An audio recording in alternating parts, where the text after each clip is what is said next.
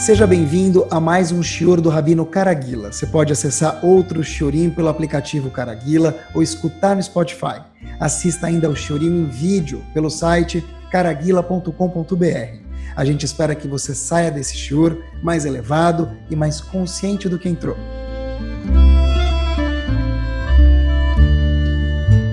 Muito boa noite.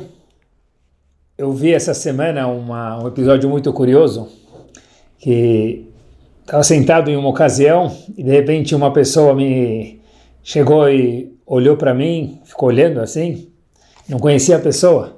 De repente a pessoa fala, Rabino Caraguila? Eu falei, sim. O que, que se trata? Contas a receber, contas a pagar? Ele me disse, uau, nunca tinha visto o senhor e reconheci o senhor pela voz. Ele falou, olha, me impressiona muito o fato que cada semana aparece um tema novo para ser abordado. Então eu respondi para ele, eu queria compartilhar com vocês uma coisa importante.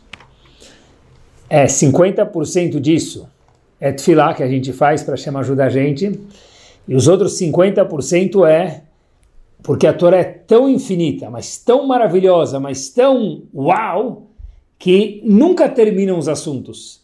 Porque tudo que é divino é maravilhoso. É maravilhoso é pouco, é maravilhoso ao cubo. Então, de repente, quando a gente fala, uau, quantos assuntos tem para ser serem abordados na Torá? Com a Tfilá, com a ajuda de Hashem, infinitos. Porque uma vez que a Torá é eterna, ela é ilimitada, então os tópicos também são. Here we go, com essa introdução para um tópico que eu acho que a gente nunca falou. Acredite se quiser. Vamos lá.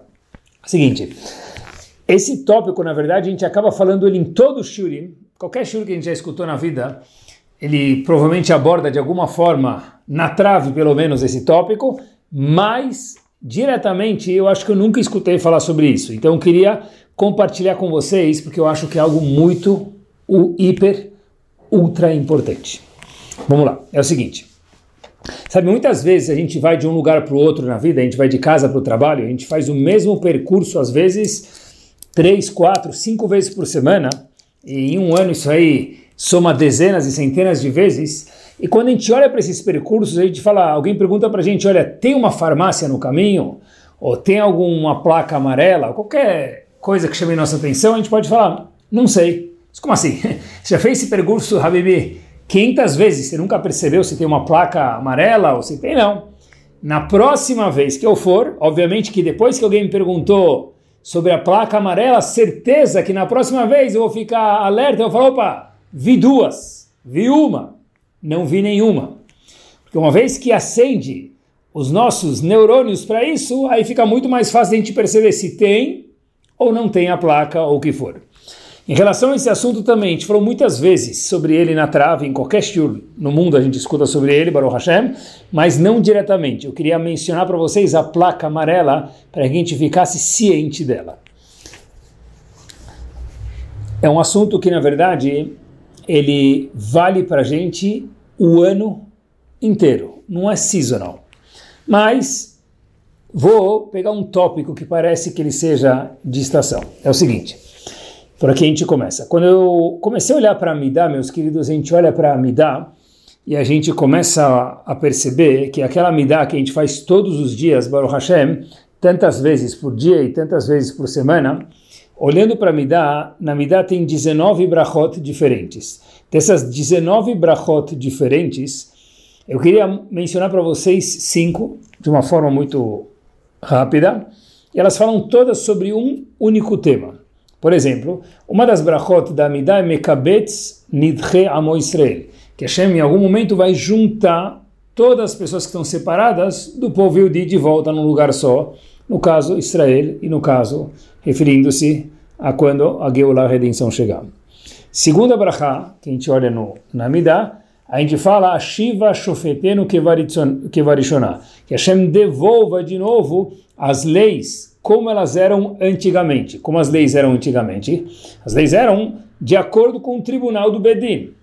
E não de acordo com qualquer pessoa pensa e acha e achou que achou e pensou diferente e mudou de novo. Não é um congresso, é o que Hashem tem a dizer. No futuro, Israel vai ser governado também dessa forma. Terceira brachá, da Midah, Baruch Hashem Bonei Yerushalayim, que Hashem reconstrua Yerushalayim. Porque apesar que hoje Yerushalayim era maravilhoso, tem estradas espetaculares, pessoas maravilhosas, mas ainda Hashem falou que falta alguma coisa. No caso, óbvio, Betamigdash. Então Hashem fala, Baruch Hashem, a gente pede para Hashem Boné, Hashem que você reconstrua Yerushalayim.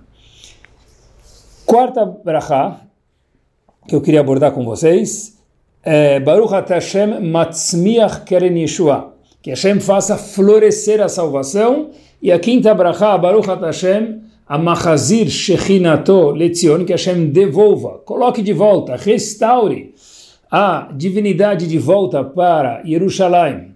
Ou seja, tem cinco brachot que a gente fala, que Hashem junte o povo, volte o tribunal a ser governado conforme as leis da Torá, construa Jerusalém, floresça a salvação e traga de volta a divindade para Jerusalém, se referem todas à volta de como vai ser o mundo quando Hashem reconstruir o Betamigdash. 5 de 19 brachot, pessoal, é muito, é muito, a gente se acostumou. Por um lado ótimo, por outro lado horrível. É muito, 5 brachot de 19, quando Hashem e os Chachamim, melhor dizendo, foram instituir a Amidah, pensaram em tudo que uma pessoa pode precisar.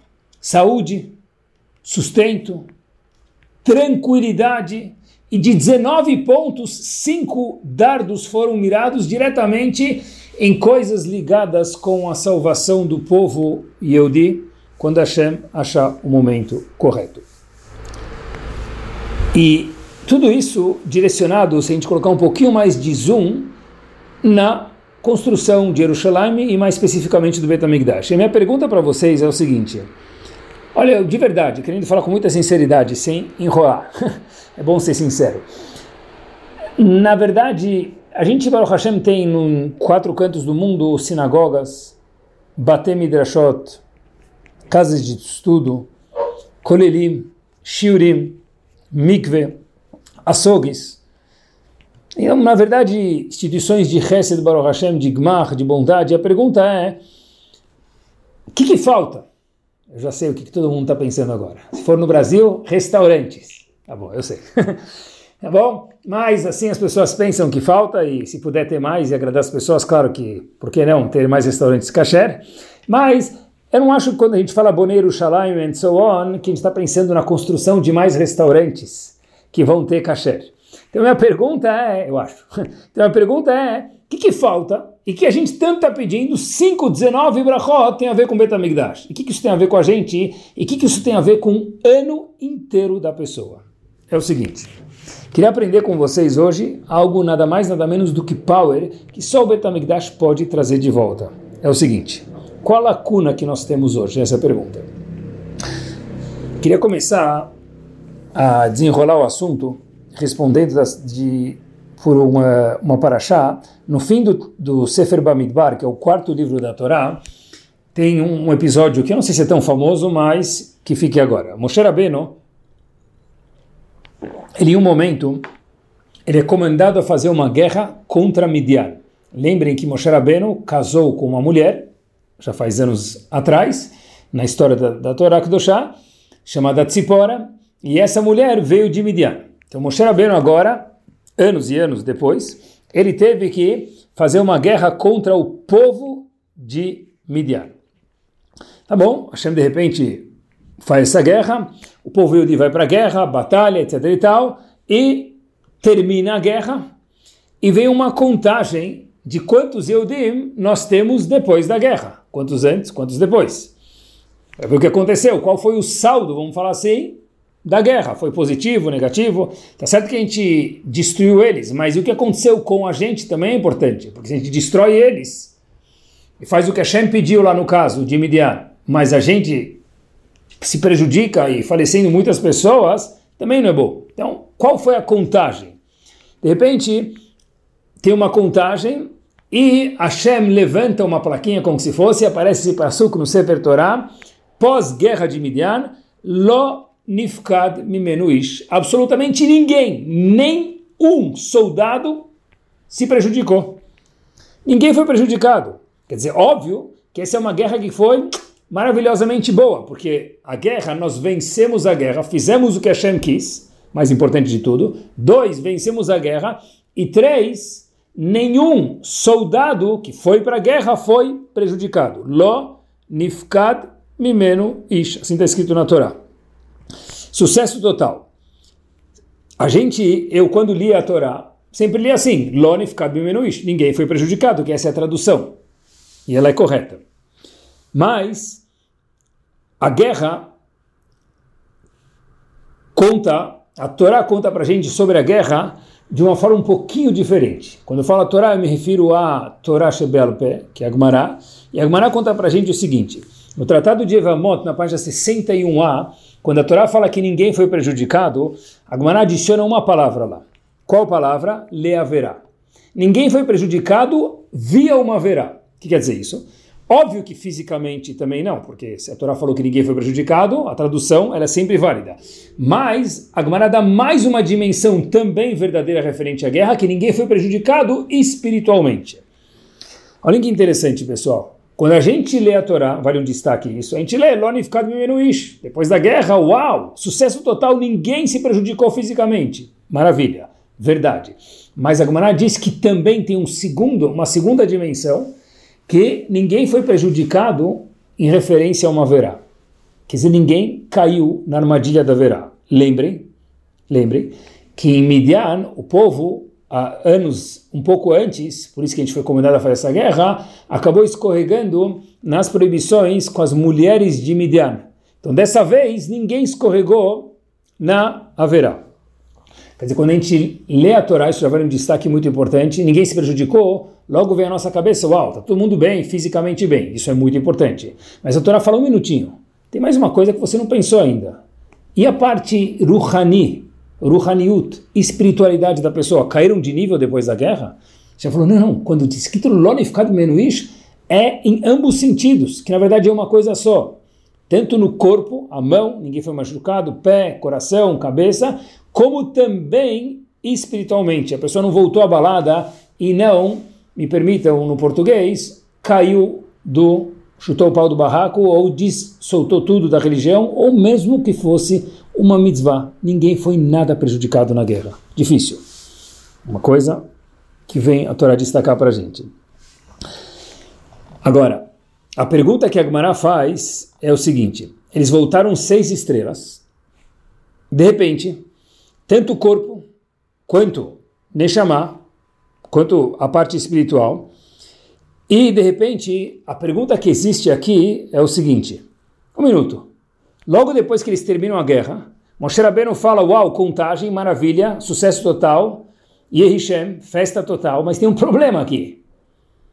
A Torá comanda que eles tragam um korban hatat depois da guerra. Hatat vem da palavra het, pecado. E a pergunta óbvia que existe é, se ninguém foi prejudicado, ninguém fez uma verá, eles conquistaram o outro lado que foi o que Hashem mandou, fizeram a ordem, o tzivui, a ordem, a mitzvah de Hashem. E ninguém se prejudicou espiritualmente, por que trazer um korban hatat? Para que trazer um korban hatat, het, pecado? Ninguém fez nenhum pecado, então para que trazer um sacrifício, um korban de hatat? Diz Agmará, Agora, no Tratado de Shabat, na página 64a, o seguinte: Imidi haverá yatzano, prestem atenção, pessoal. Se a gente não fez uma verá, quer dizer, os soldados, no caso, não fizeram a verá, como a gente já explicou antes, midi hirhur lo yatzano.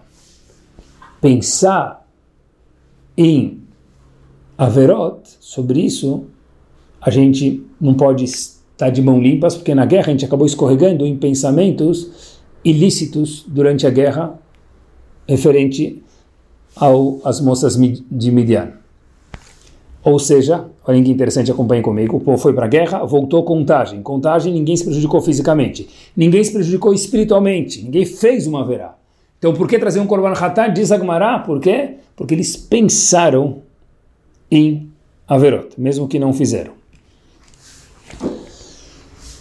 Agora, a curiosidade que existe é o seguinte, que esse Korban Hatat, quando a Torá conta para gente que o povo teve que trazer um Korban Hatat, no fim de Sefer Bamidbar mais uma vez, a Torá conta para gente isso, queridos, é muito importante notar isso, a guerra termina no Pasuk 31, e a Torá conta mais ou menos 20 versos depois, no Passuk 50 mais precisamente, 19 versos depois, para trazer um korban. No meio disso, a Torá conta sobre leis de como cacherizar utensílios. Um utensílio não kasher, como a gente pode cacherizar ele para um Yehudi poder usar. E a pergunta óbvia, que um dos grandes erebes da dinastia de Gur, o Hidu Shearim, pergunta é, um minuto, se eles erraram na guerra, porque eles pensaram sobre coisas que não deviam ter pensado, e tem que trazer um korban, porque Hashem mandou, ok, para perdoar e consertar esse erro, a pergunta é a seguinte, porque a Torá não me fala logo depois que faz a contagem da guerra e fala que todo mundo está ok, e aí traz o korban. Por que a Torá traz as leis de cacherização de utensílios e depois disso fala, opa, Habibi, um minuto, traz o korban referente à guerra que aconteceu no assunto anterior. A Torá nunca faz isso. Diz o Hidu Shearim algo powerzíssimo algo maravilhoso. Diz o Hidu Sherim algo de verdade, impactante. Ele fala o seguinte: os Eudim, quando saíram da guerra, falaram o seguinte: olha, a gente foi bem, voltou bem. Ninguém fez a verá. Então não tem nenhuma cidade de trazer Korban Hatat. Logo em seguida, Hashem falou para eles: você tem uma panela que você pegou da guerra de Midian. Você quer usar ela? Pode, mas primeiro cacheriza. Quer usar um outro utensílio? Cacheriza. Um minuto, um minuto. Os Eudim falam, por que, que tem que cacherizar? Quando eu pego a panela, eu não vejo absolutamente nada, ela está limpa. Então por que, que eu não posso usar ela? Então os Eudim falaram para si mesmos, ó, oh, chamando eu cacherizar, mesmo coisas que nós não vemos, olha que power diz o Rio do Shearim, mesmo coisas que a gente não vê, quando elas estão lá dentro, apesar que a gente não vê, elas existem. Opa, se é assim, a gente tem que trazer um Korban Hatat. Por quê? Porque apesar que a gente não fez a verá, o fato só da gente ter pensado, quer dizer, coisas estão dentro da gente. No paralelo, o caso da panela, que eles viram que mesmo coisas que não são visíveis a olho nu, a parte que está absorvida, o gosto que está absorvido na panela, a gente precisa cacherizar. Aqui também o gosto, entre aspas, que está absorvido no Eudi, de uma verá, mesmo que não fizeram a verá na guerra, também precisa cacherizar. Nesse momento, tiveram que trazer um korban hatat. Por isso diz o Riteu Shearim, que maravilhoso, doce de leite. Por que teve interrupção das leis de kashrut? Porque as leis de kashrut ensinaram para gente que tem coisas que a gente não vê, que é o gosto, no caso, que está dentro da panela, que é a alahá hoje em dia também. Tem que cacherizar a panela antes de usar quando a panela não é kasher. Ah, mas eu não estou vendo nada. Não existe. Na alahá está escrito que tam, o gosto que é contido de coisas não kasher que foram cozinhadas na panela anteriormente, é keikar, é como que se tivesse de fato lá uma carne não kasher agora na panela. Então os Eudim falam, opa, se mesmo que a gente não vê, é contabilizado, é importante, a gente sabe que a gente não se comportou direito. A gente pensou, não ativamente, a gente pensou. Por isso precisa trazer um korban hatat.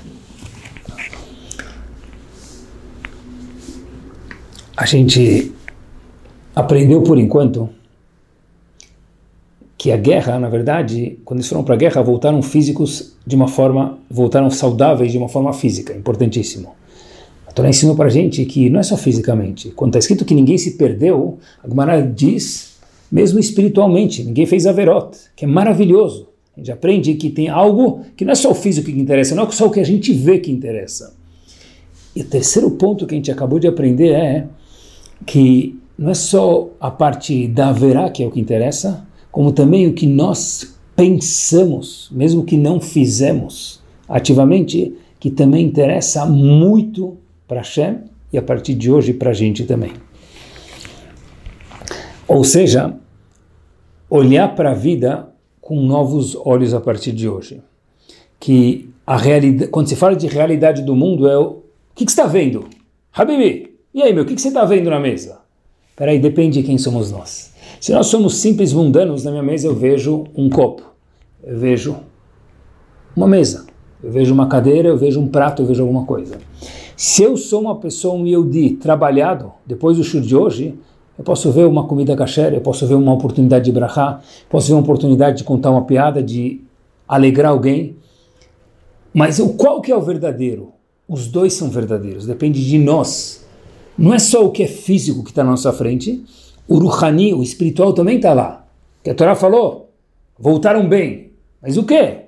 A contagem? Não, diz a Torá não. A Gemara explicando a Torá que eles voltaram bem, mesmo que não fizeram a verá. E a gente explicou não só isso, como também nem pensaram. O pensar em haverá que foi um erro pequeno também é algo considerado.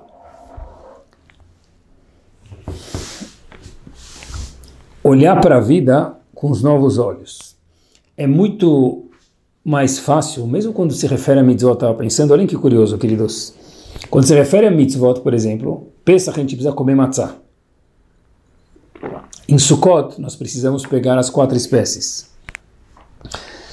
Rurava, das, daí por diante. De manhã, os homens colocam tefilin. A gente senta na Sukkah, a gente Shavuot fica estuda a Torá. São coisas que a gente faz. Mas olha que interessante, todas essas mitzvot que eu mencionei para vocês, tzitzit, filin, mikve, kashrut, panela, etc e tal, tudo isso são coisas físicas. Que também a gente pode aprender a olhar que atrás disso tem algo espiritual muito importante. Agora, queria mencionar para vocês que das 613 mitzvot que a gente tem, óbvio que eu vou mencionar em meio minuto, mas podia ficar aqui uma hora, mencionando quantas mitzvot que nós temos que não tem nada tangente concreto. Querem ver? Começo do hino nacional. Comecinho. Primeira palavra. Ve'ahavta yemaraz Hashem. Pronto. É algo que a gente, Hashem vai contabilizar cada vez que a gente mostra que a gente ama Hashem. É uma Hashem uma das mitzvot que Hashem espera da gente. Me ama, diz a Kadosh Baruch Hu. A gente fala todos os dias, uma criança já, pequenininho, antes de dormir, vê a a gente ensina ele, fala com ele na cama. Ame Hashem. Isso não tem nada físico aqui. Outra coisa que é importante também, que a gente sabe, que faz parte da Torá e tem inúmeros livros que falam sobre isso, é Irat Hashem, Temor Hashem, nada físico. Outra coisa, que está escrito na Torá, outra mitzvah, na verdade, não outra coisa, outra mitzvah. Lotisnait achicha bilvavecha. Não deteste o seu colega no coração. A mitzvah é única e exclusiva, de acordo com muitos rishonim, essa mitzvah, referente ao nosso feeling, nosso sentimento. Ou seja,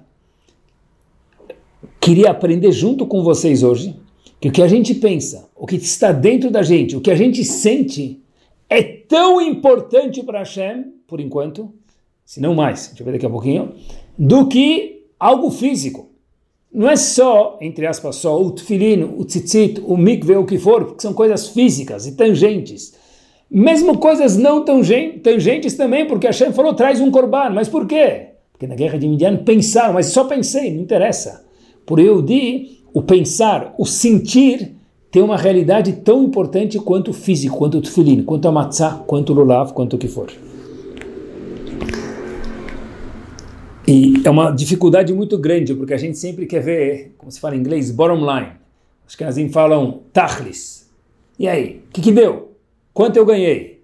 Quanto dinheiro entrou? Quanto dinheiro saiu? Quanta mercadoria, quanto, quantas páginas de Gmará nós estudamos. Tudo são números, a gente quer coisas concretas.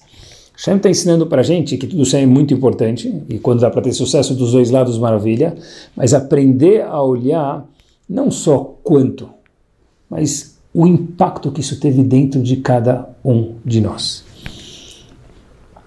É mais fácil sem tirar mérito nenhum, porque cada palavra de Torá vale 613 mitzvot. Aqui vale repetir de novo, que é algo maravilhoso, pelo menos. Cada palavra de Torá que a gente escuta ou fala, presta atenção, são 613 mitzvot.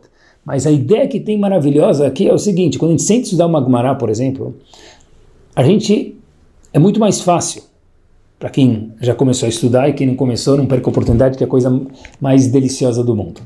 Mas quando a gente já pega um livro de Mussar sobre ética, que é algo um pouco mais abstrato que fala do nosso eu, aí é mais difícil. Muito mais difícil. Tem muita gente que estuda Gemara, mas não consegue estudar Mussar, por enquanto. Por quê? Porque é algo mais abstrato. Fala sobre Midot, sobre orgulho, sobre humildade, é algo mais abstrato. O Shur de hoje vem ensinar que nos olhos de Hashem não é mais abstrato. A parte Ruhani espiritual que nós pensamos para Hashem é tão concreto quanto colocar um tefilin, que é algo tangente para a gente, ou qualquer outra coisa. Quando é menos visível, a gente tem uma dificuldade, mas a ideia é aprender que a Kadosh Baruch pensa um pouco diferente, a gente tem que aprender a pensar diferente também. Porque mesmo nas mitzvot tangentes, também faz uma diferente diferença ou não tangente. Dois exemplos para vocês de Laha muito simples e claro, sem discussão nenhuma. Quando alguém vai colocar o tefilim, por exemplo, de manhã, a mitzvah da pessoa, Hashem dança de alegria quando a gente coloca o tefilim, a gente também dança, mas ela, essa mitzvah pode ser, vamos chamar assim, quatro estrelas ou seis estrelas.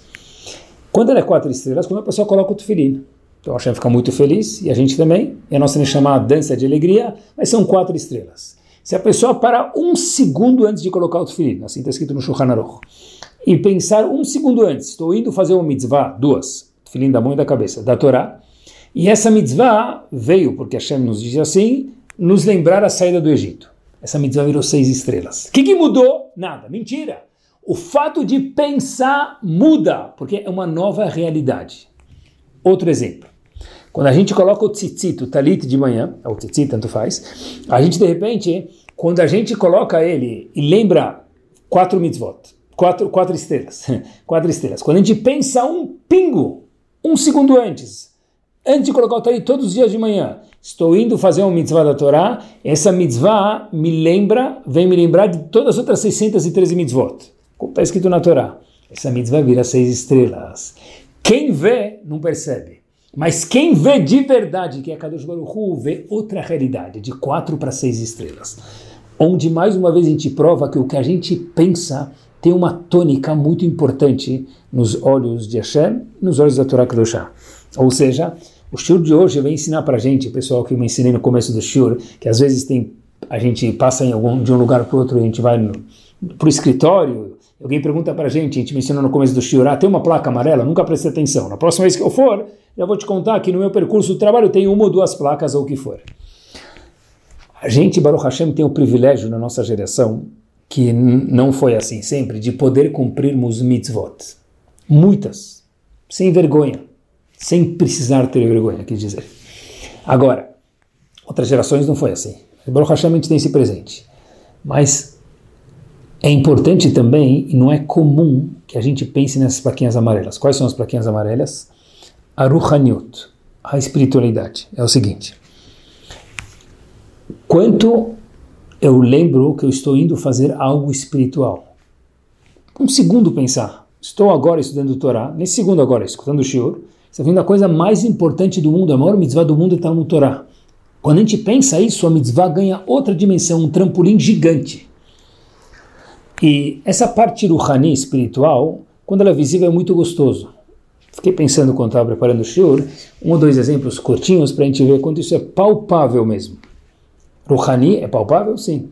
Quando a gente vai, por exemplo, fica perto de um Talmud Raham, de um sábio grande, uma pessoa tranquila, uma pessoa com sabedoria, uma pessoa que sabe a vontade de Hashem, estudou e tem a visão correta da Torá, a gente fala, olha, é tão gostoso ficar perto dele, me menciona isso. Não consigo te mencionar. Mas é, dá para sentir. Esse dá para sentir é que o Ruhani ficou palpável para gente. Por exemplo, quando a gente vai numa mesa de Shabbat na casa de alguém, ou talvez nas nossas casas, quando é algo gostoso, bate um papo, conversa, que é importante, trocar uma ideia, claro.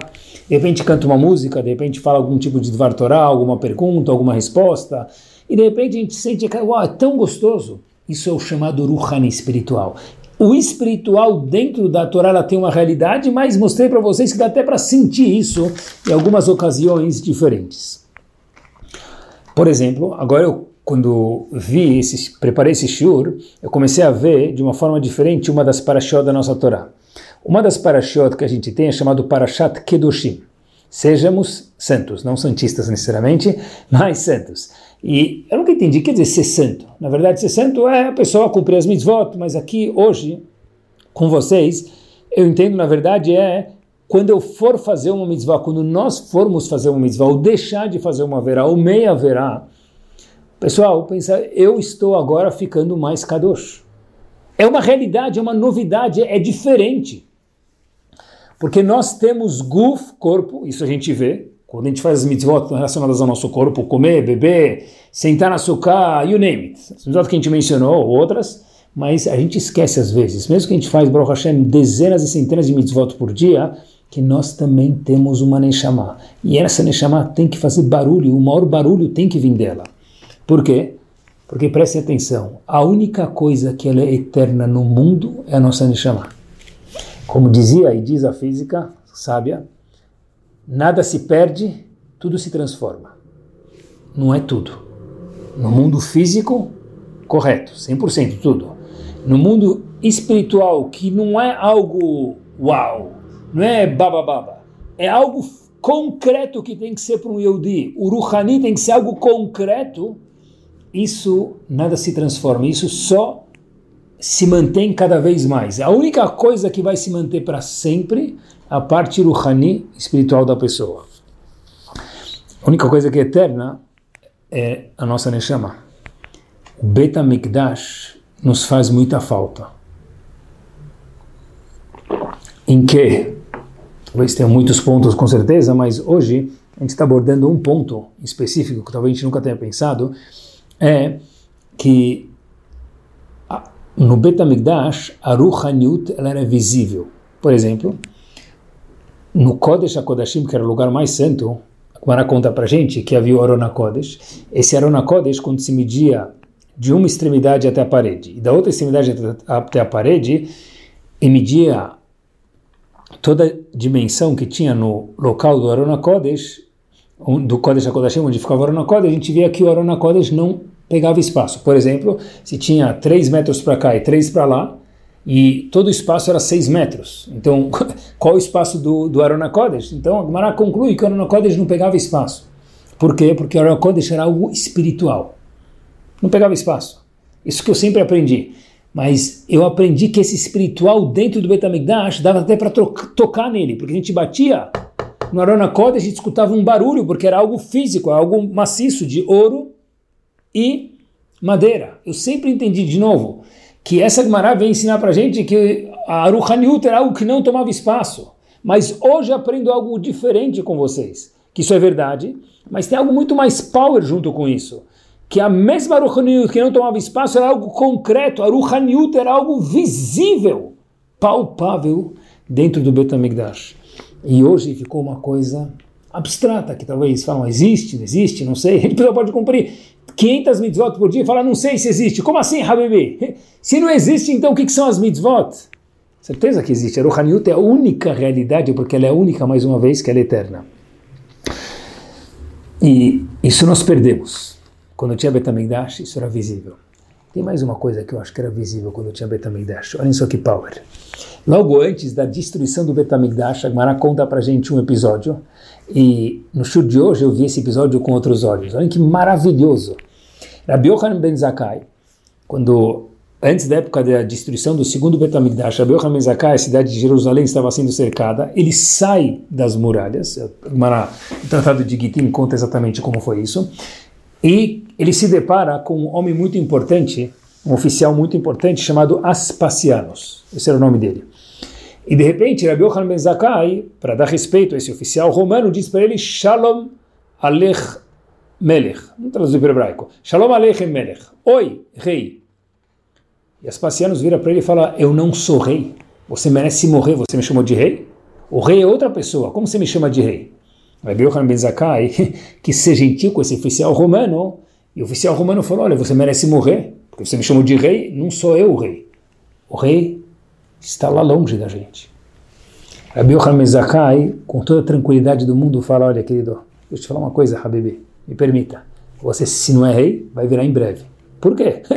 Porque disse Rabbi Hamizakai, você está dominando, a gente está sendo aqui rodeado por vocês, e está escrito no Tanakh, a Levanon Beadir e Pol, está escrito no Tanakh esse passuco, que o Betamigdash vai ser entregue na mão de um rei.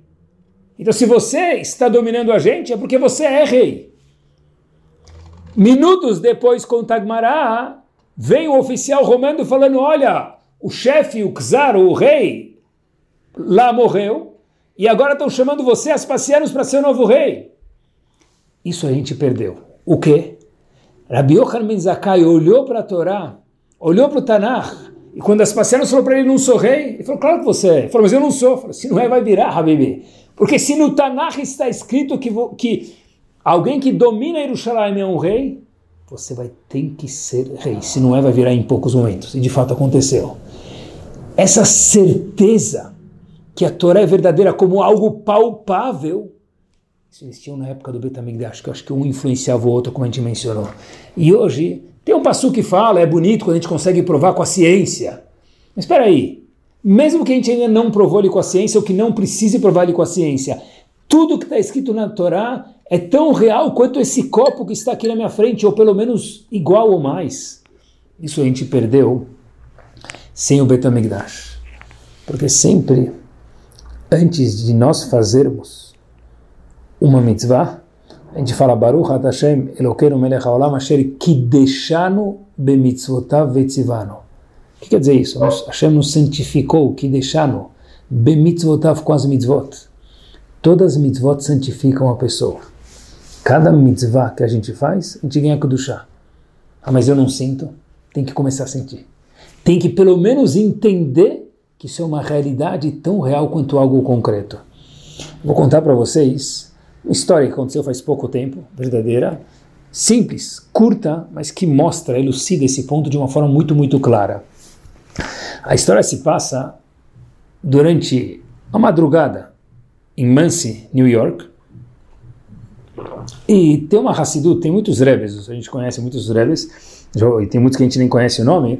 Um dos, uma das Hassidiot que tem lá é chamado Ribnitzer. E o Rebbe de Ribnitzer, chamado Rav Chaim Abramovitz, era um Talmud Chacham, um senhor muito especial. Ele era famoso pela sensibilidade que ele tinha com as pessoas. Então, uma vez, ele foi, antes de Shacharit, quando ainda era noite, madrugada mais uma vez, fazer Tikkun Hatzot, lamentar que não se tem Betamigdash, que é o assunto que a gente está falando agora. E de repente, um, uma das pessoas que morava lá perto e queria poder uma vez rezar Shacharit com o Rebbe, acordou cedo no meio da noite, não sabe, de repente acordou, falou, sabe o quê? Eu sei que o Rebbe de manhã tem um minyanzinho lá, bem antes do amanhecer, que faz Tikkun Hatzot, que é essa tefilot que tem no começo do Sidurim, bom de saber que existe isso aqui, para lembrar a falta do Betamigdash, e de repente, talvez a minha oportunidade de ir, se vestiu, viu que tinha uma luzinha lá onde o Rebbe morava, lá e perto da onde é que é a sinagoguinha dele, entrou lá, e esperou, e de repente quando ele entra lá, falam para ele, oh, você é o décimo, era quatro da manhã, ele entra lá, é o décimo, de repente, junto com o Rebbe ele era o décimo, o Rebbe chega, eles vão começar a Shrei, quando eles estão começando a fazer Tikkun Hatzot, e ou eles, eles faziam Ashrei primeiro, fizeram Tikkun Hatzot, e de repente uma coisa muito interessante, o Rebbe fala só um segundo. Olhem que, olhem que forte. Fala, alguém aqui já começou a fazer Slichot? Todo mundo olhou para o outro com assim, são quatro da manhã, ninguém fez nada. Esse esse jovem que eu mencionei para vocês, Pinchas, que acordou um pouco mais cedo e decidiu fazer Tikkun Hatzot com Rebbe, ele chegou lá um pouco antes, dois, três minutos antes, ele já estava pronto, então ele fez um pouco de Tikkun Hatzot antes. Então ele levanta a mão e fala, eu fiz um pouquinho, Rebbe. O Rebbe falou, ah, eu percebi que tem alguém aqui, nesse minyan, que já foi elevado, enquanto que os outros nove ainda não tinham sido elevados. Ah, a gente não viu, a gente não teria visto diferença nenhuma.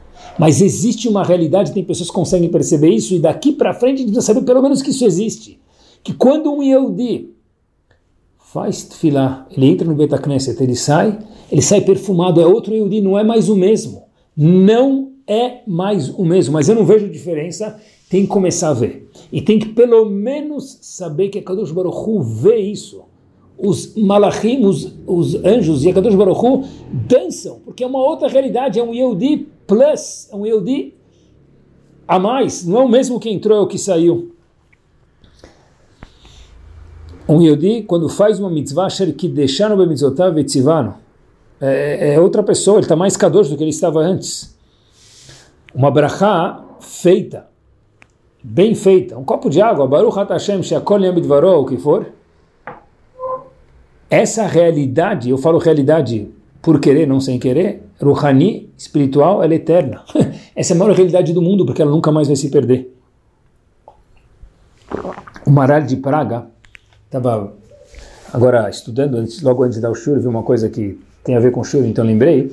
O Maral de Praga conta pra gente, a gente sabe que na Torá está escrito que Ve'asuli mikdash ve'shachanti betocham que Hashem pediu para a gente fazer o Betamigdash, o Mishkan, e Hashem vai morar dentro deles. Então a pergunta óbvia que está escrito é, devia estar escrito dentro dele, do Mishkan, não, não deles plural. A resposta é que que Rahamim ensinam para gente que dentro deles quer dizer que dentro de cada um e um. Ou seja, quando nós fazemos mitzvot e nós estamos cientes, olhem que diz o Maral, pessoal, olhem que bomba, do que a gente está fazendo, que é o shur de hoje, essas pessoas que têm essa ciência, olhem que forte, Hashem vai pegar essas pessoas e via elas construir o terceiro Betamigdash. Por quê? Porque elas são a infusão de espiritualidade que isso é o Betamigdash. Elas são o Betamigdash. Quer dizer, quando a pessoa entra em casa, ele vai usar, por exemplo, ele sabe, estou entrando agora no, no QG de Akadosh Baruchu, é outra vibe, é outra realidade. Ah, mas não é finge que, é assim. A gente trabalha para isso, a gente, de verdade a gente acaba vivendo assim. Isso é um tzadik. Um tzadik onde ele, ele anda com Hashem, ele vê Hashem de fato. Por quê? Porque existe Hashem onde ele anda. Eu queria terminar o shur com o último ponto nesses minutos finais e falar algo importante para a gente, queridos. É o seguinte, nesses últimos uh, poucos minutos. É o seguinte, já que a gente está falando de Ruhanil, de espiritualidade, e dessa realidade, vamos chamar assim, o Hidush não é que Ruhaniut, espiritualidade, é uma realidade, mas que a única realidade é a Ruhaniut, como a gente falou. A única coisa que vai ficar Nitzri, eterno é Ruhaniut, é espiritualidade. Eu acho que isso tem que ensinar para a gente algo muito importante, e eu queria, esses últimos minutos de atenção, e com isso a gente termina, é quando a gente olha para um Talmid Chacham, para um sábio, para alguém que dedica a vida dele, talvez, ou todo Talmid Chacham merece um destaque, mas especialmente aquele que dedica a vida dele para estudar a Torá, um avrech, uma pessoa que está no colher. Muitas vezes é normal isso, porque a maior mitzvah do mundo é Talmud Torá, então o maior Yetzirará do mundo tem que ser colocado aqui. É normal pensar diferente, mas a gente tem que aprender qual que é o certo. Que a gente muitas vezes olha, coitado, ele não tem o que fazer, então ele senta no colégio da Torá. Ou qualquer outro adjetivo pejorativo. Seja ele ou ela, porque a esposa também faz parte do grupo, então merece destaque, a família. Uma pessoa que estuda a Torá, cada pessoa quando estuda a Torá, ou mais ainda, como a gente falou, uma pessoa que dedica a vida dele para estudar a Torá, esse é o maior diamante que a Kadosh Baruchu tem no mundo. A escutar isso. Repito, é o maior diamante, meus queridos, que a Shem tem no mundo. É isso. Ah, mas a gente vai falar, ah, na cidade a gente anda, a gente vê dezenas de pessoas assim. Não sei se a gente vê dezenas, se a gente vê Baruch Hashem. A gente vai para Lakewood, por exemplo, estava em Lakewood faz pouco tempo atrás, você entra, tem mil, duas mil, dois mil Avrechim, algo, três mil, talvez tinha quatro mil. É algo maravilhoso. Ah, é muito, é demais. Primeiro que tudo que é bom nunca é demais, mas pensem junto comigo, quantos Eudim tem no mundo? 11 milhões, tá bom? Mais ou menos. Kenirbu, qual a porcentagem de pessoas que estudam Torá no mundo? 1%? Muito menos. Então, é muito? É muito pouco. Quando vê uma pessoa assim, pessoal, a gente tem que falar, uau! A gente tem que pensar assim dele porque ele é um gerador de Ruhaniut eterno, constante. Ele é o Arona Kodesh de verdade, porque preste atenção. Uma vez disse Rav Sadia Gaon, uma observação mal, power, maravilhosa, tudo junto. Ele disse o seguinte, que quando a gente tem um Sefer Torah, onde a gente coloca ele? No Arona Kodesh, na sinagoga, lá na frente, tem um armário onde guarda a Torá. Mas perguntou a Sabe agora uma vez, a gente tem uma Torá escrita, que fica no Arona Kodesh, e a gente tem a Torá oral. Qual é o Arona Kodesh da Torá oral? Olha que observação gigante. Disse ele, o Talmud Chacham, o sábio. Cada pessoa que usa a Torá sabe que tem Ruhaniut. Esse é o Arona Kodesh, tanto quanto do Cris, da sinagoga do Shio. Também é aquele homem, aquela mulher que suporta a estudar a Torá. Por quê? Porque Hashem contou para a gente no Tratado de Gitin, na página Samech Amud Bet, tem, uma, tem um passuco na Torá que Alpia Dvarim Aeli Karati e Techaberit. Hashem falou que de acordo com essas palavras eu fiz um pacto com vocês. E Agmará aborda que palavras é essa? Diz Alpi, refere-se al pé, boca, Torá Shebel pé, a Torá escrita apesar que a Torá oral, a Torá escrita é muito importante, a Torá Alpé quer dizer Torá oral, desculpem. Então, apesar que a Torá escrita, mais uma vez, re, re, ela é muito importante, a Torá oral foi a razão pela qual Hashem nos escolheu. Quem estuda Gemara, quem estuda Mishnah, quem suporta pessoas que fazem isso são pessoas maravilhosas e tem que receber um destaque gigante no pódio. Essas pessoas são os diamantes de Hashem. Essas pessoas a gente tem que aprender e nos trabalhar, que não é fácil, é difícil, mas a gente tem que trabalhar e saber pelo menos qual é a verdade, que essas pessoas são o palco, o foco, a luz, o teddy bear, vamos chamar assim, o ursinho de estimação, com todo respeito, de Akadosh Baruch E com essa história a gente termina, meus queridos. História verdadeira que aconteceu uma cidade nos Estados Unidos, que a gente não vai mencionar o nome, mas história verdadeira, é, havia um dos Avrechim que estudava em Lakewood, que é o mundo, na verdade não é nenhuma cidade, eu chamo de mundo de Torá, Baruch Hashem. Ele saiu e foi para um outro estado americano para cuidar de uma comunidade, seu novo Rav. Ele ficou dois anos, ele tentou fazer de tudo, acrobacia, shiur, dança, cantar, e, inúmeras atividades, né, no bom sentido, e nada dava certo, a comunidade era gelada e não ia para frente. E ele falou para a esposa dele uma vez, olha, deve ter alguma coisa de errada nessa comunidade, a gente já tentou de tudo, sério, não sério, agradável, não agradável, e o pessoal não vai para frente. Então, de repente, uma vez a esposa dele teve uma ideia brilhante e falou para o marido o seguinte, porque você não vai conversar com alguém aqui da, da comunidade e ver como que era a comunidade um tempo atrás? Talvez tenha uma coisa que a gente pode aprender. De repente eles viram um senhor de bem idade, tinha quase que 90 anos de idade, ele já conhecia a comunidade faz tempo, morou sempre lá naquele estado, naquela comunidade, e falou, olha, me conta um pouquinho dessa Kei lá, como que era. E ele começou a falar, olha, começou a contar a história, vai, vem, e aí o Rav, presente, falou, olha, tinha, teve algum rabino antes, como que era? Ele falou, olha, teve um rabino antes, mas teve um faz um tempinho já atrás, que eu vou te contar uma história muito interessante. Ele era um homem muito, muito importante, nem sei o nome dele, mas ele escrevia livros, era um sábio muito grande. Aí ele falou, uau, sim, me conta um pouquinho mais. Ele falou, olha, porque ele foi embora daqui? Ele falou, ele teve que fugir da, da nossa cidade. Aí o rabino presente falou, sério, mas por quê? Ele falou, porque uma vez em Purim, o pessoal foi fazer uma brincadeira com o Rabino e mandaram uma caixa de Mishloch Monot muito bonita, assim, parecia muito bonita. E de repente abriu e tinha alguns ratos dentro da caixa e saíram correndo. E a esposa do Rabino ficou tão assustada, ela se assustou, ela caiu, desmaiou, teve que ir para o hospital. O Rabino, depois dessa, falou: Vou embora, nessa cidade não fico, não, não fico mais. Aquele Rabino presente falou: Puxa, agora eu entendi. Teve alguma história aqui que esse Rabino ficou muito chateado e parece que era um Talmud muito grande por isso, infelizmente, a brachá da Torá não, não funciona aqui mais. Não sabia mais o que fazer. Esse homem pediu para alguém muito próximo do Rav Eliashiv, Zichron Libraha, perguntar para ele o que fazer.